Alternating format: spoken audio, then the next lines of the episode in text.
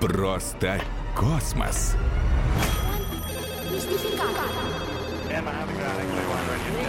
Открой тайны Вселенной. Космос вокруг нас! В Москве центр космонавтов. Городок, космического Первое научное шоу на первом подмосковном радио. Для полета в космос искали горячие сердца, быстрый ум, крепкие нервы, чтобы будущий космонавт мог ориентироваться и не теряться в сложной обстановке полета. Эти слова Юрия Гагарина станут отправной точкой нашей с вами сегодняшней дороги к звездам. Я приветствую вас на моем шоу «Просто космос». Отложите свои земные дела. Я расскажу вам о тайнах Вселенной. Только на Радио 1 самые звездные разоблачения, признания и сенсации. Это просто космос какой-то! Кто я? Это не важно. Мое имя ничего не значит в масштабах нашей Солнечной системы. Но именно я намерен сделать так, чтобы космос стал ближе для каждого из вас. Для этого я собираю на своем шоу лучших космических специалистов. Многие из них живут и работают в Подмосковье. А как иначе? Именно здесь ведущие предприятия ракетно-космической отрасли страны. Сегодня я расскажу вам суровую правду о том, чем страшен космос. Нет, нам с вами его бояться не нужно, пока мы крепко прижаты к Земле. А вот стоит оторваться от нашей планеты. Космонавты самые бесстрашные на Земле люди. Но я знаю самый главный страх. И расскажу о нем в конце сегодняшнего шоу. Слушай, человечество! Какой-то остряк придумал первую космическую пословицу «Незваный гость хуже Гагарина». На Земле нами изучено почти все, а вот что там, той вечной темноте и тишине, зовущейся космосом? Пугающая неизвестность. Но престиж профессии космонавта, во всем мире она звучит по-разному. Астронавт, тайконавт или совсем экзотически ангасаван. Так вот, престиж этой профессии не сравнить ни с чем. Даже если ты звезда на Земле, полететь к настоящим звездам гораздо круче. Недаром на место астронавтов НАСА почти полторы тысячи претендентов. У нас в России не меньше. Для начала заглянем в Центр подготовки космонавтов в подмосковном звездном городке. Первый эксперт моего сегодняшнего шоу «Герой России». Инструктор, космонавт-испытатель отряда космонавтов Александр Скворцов. Он был в космосе уже дважды. Но каким было самое первое впечатление от Земли в иллюминаторе? Ну, я впервые увидел Землю после того, как через приблизительно 6 часов отстегнулся от кресла в корабле еще. Это была ночь, я когда выглянул очень аккуратно в иллюминатор, я увидел Северную Америку, и как раз, наверное, вот э, получается восточное побережье Америки, Нью-Йорк, Вашингтон, вся эта полоса Атлантического океана подсвечивалась. Ночная Америка с таким подсветом, то есть видимость огромная. Ну, очень красиво, очень впечатлял. И все это еще во вращении, в таком то Земля, то космос, то Земля, то космос.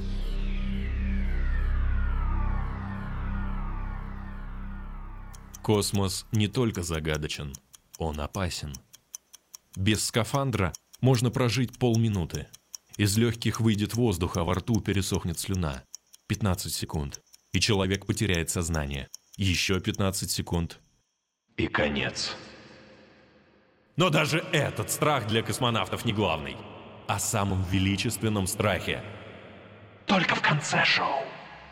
Выход в открытый космос – это, особенно первый раз, это такое жесткое испытание для организма, для психики, но для организма в смысле физической нагрузок. Потому что мы тренируемся, отрабатываем, ну, сам космос еще как-то добавляет так эмоции, когда ты в скафандре висишь на высоте там 420 километров, не под тобой вся Земля, восход, рассвет. Плюс надо работать. Ну, так много мыслей всяких проходит. Тяжело. Сам график подготовки самого выхода и после операции, после выхода достаточно напряжен, практически сутки не спишь, поэтому устаешь. Восстанавливаться приходится после этого. Но второй раз уже как-то легче.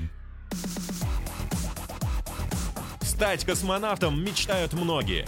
Но желание это может осуществиться лишь у единиц. Кто они, эти счастливчики? Супермены? Или еще реже Супервумен? Те, кто может нырнуть под воду на 25 метров, пробежать 3 километра за 9 минут, прыгнуть в длину на 8 метров – да, специалисты в подмосковном звездном городке прежде всего проверяют кандидатов на эти параметры. Но оказывается, одной физической выносливости недостаточно.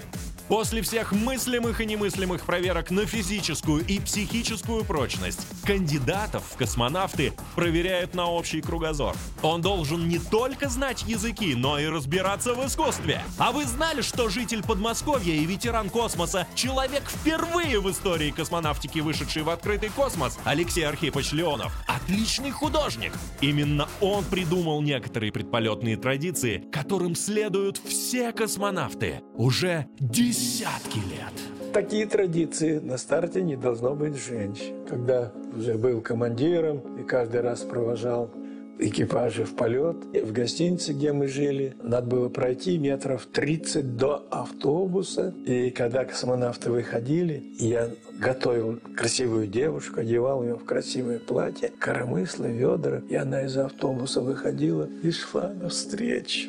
Они говорят, нам повезет с полными ведрами. Ай, настроение надо было создать сразу. Когда кандидат проходит все отборочные этапы, начинается многолетняя подготовка к первому полету. Отрабатываются все вероятные реакции тела и ума космонавта. Идет проверка на стрессоустойчивость, на экстремальное выживание как в открытом космосе, так и после возможного неудачного приземления. Об этом я расскажу подробнее в следующих выпусках шоу. И вот звездный час. Время старта. Если ты не знаешь ответа на вопрос, как звали третью жену Абдулы из фильма «Белое солнце пустыни», к полету не готов. Шутка, конечно.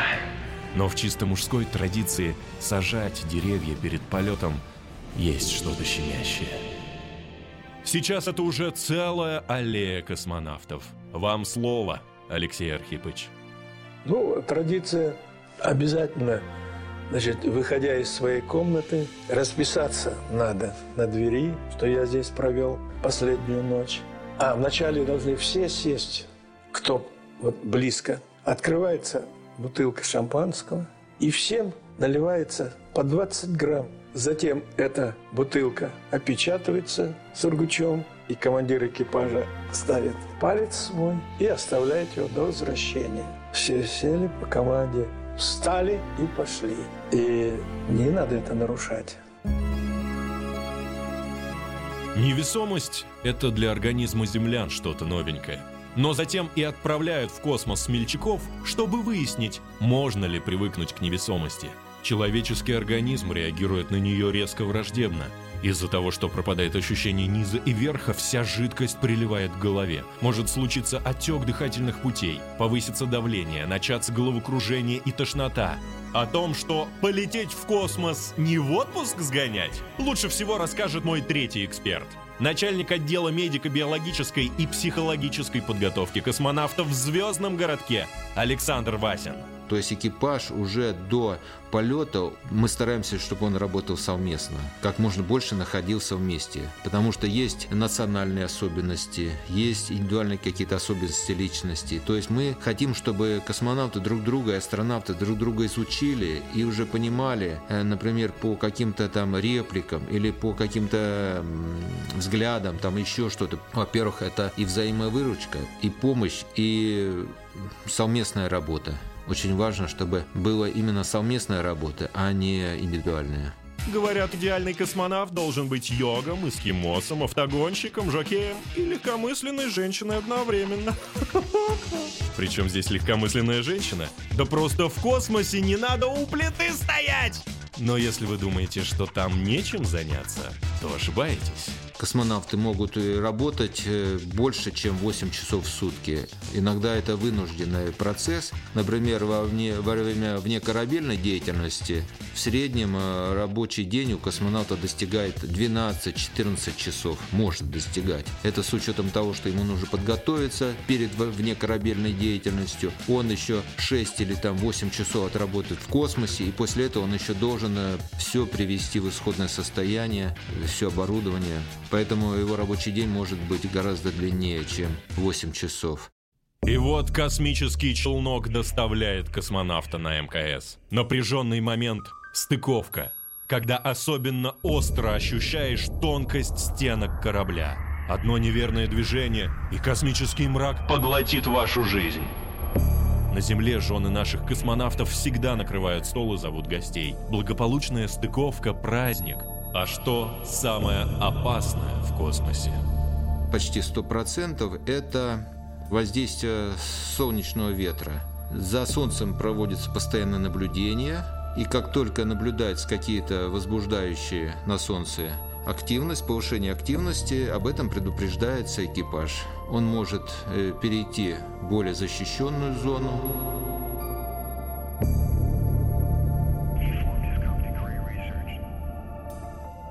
Космонавты – это особое интернациональное братство. Все как на подбор.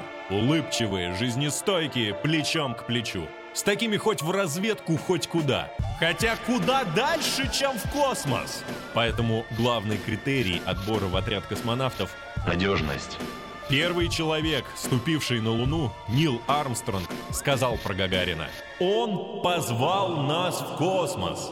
Космонавты первыми забили тревогу по поводу астероидной опасности, и к изучению астероидов подключились ученые. Сейчас космонавты готовы начать большую стройку на Луне. Земной спутник должен стать шестым континентом нашей планеты. А представьте, что никто из людей так и не набрался бы смелости отправиться в космос. Помните, я обещал сказать вам в начале, чего же больше всего боятся космонавты? Так вот, их самый главный страх Не полететь. – подумайте об этом. Это было шоу «Просто космос» на Радио 1. Каждый человек